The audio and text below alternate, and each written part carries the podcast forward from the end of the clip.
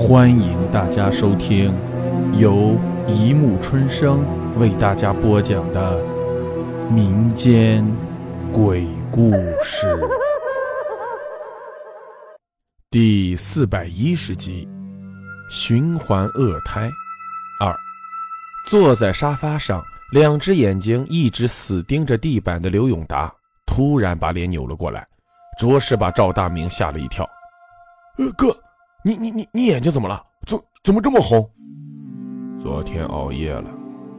望着一脸麻木的刘永达，赵大明感觉怪怪的。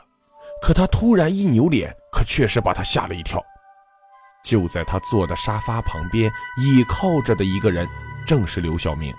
他就像一个死人一样，紧紧地盯着赵大明。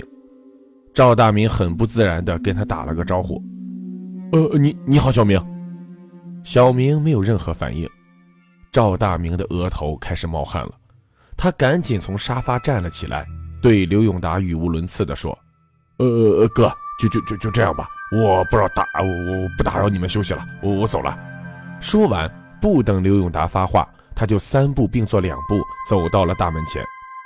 此时，赵大明的手心已经全是汗了，他恐惧地拉开了门栓，打开了门。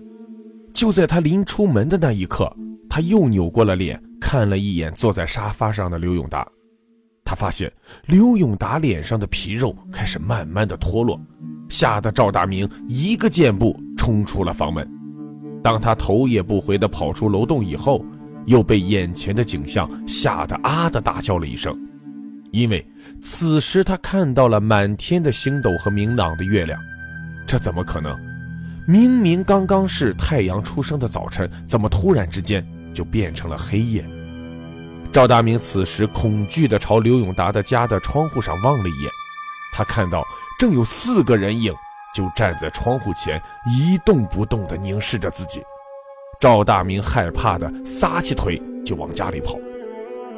一回到家，赵大明就一屁股坐在沙发上，瞪着两只恐惧的大眼睛，不停地喘着粗气。他无法相信发生在自己眼前的一切，赵大明越想越害怕，于是他赶紧拨通了一个电话：“哎，小小云，是你吗？快快快告诉我，现在是白天还是晚上？到底几点了？”大明，你这一天都跑哪儿去了？你妈给我打了好几个电话，问我你去哪儿了，可是我也不知道，给你打了好几个手机你也不接，你到底去哪儿了呀，大明？好，好，好，好了，小云，你你先别说其他的了，快告诉我，现在到底是白天还是黑夜？大明，你怎么了？晚间新闻刚开始，你就问是白天还是黑夜？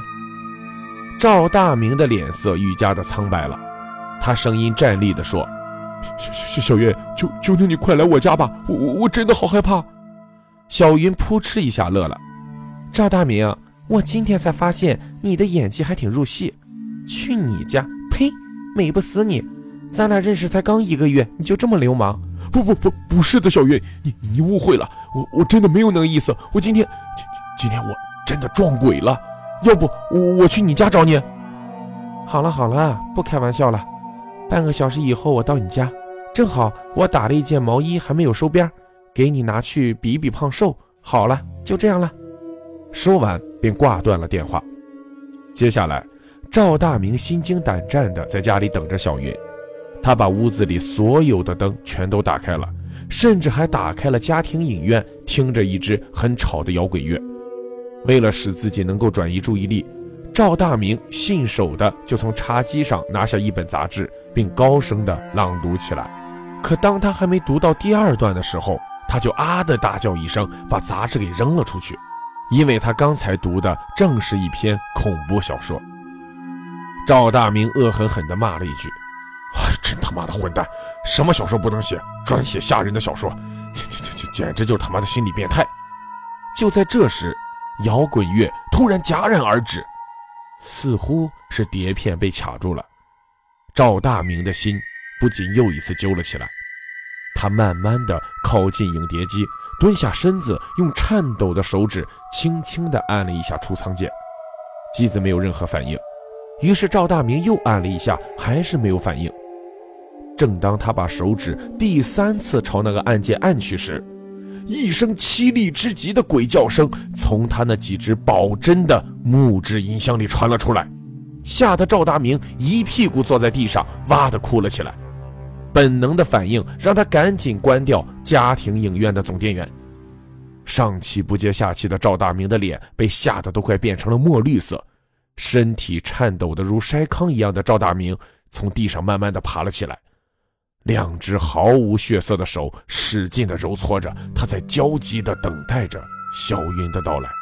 门铃终于响了，赵大明就像疯了一样冲到门边，他急切的通过猫眼朝外看着，真的是小云。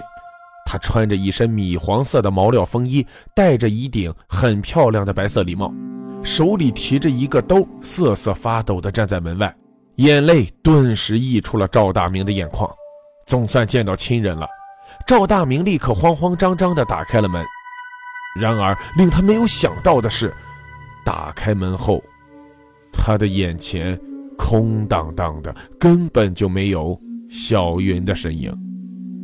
好了，故事播讲完了，欢迎大家评论、转发、关注，谢谢收听。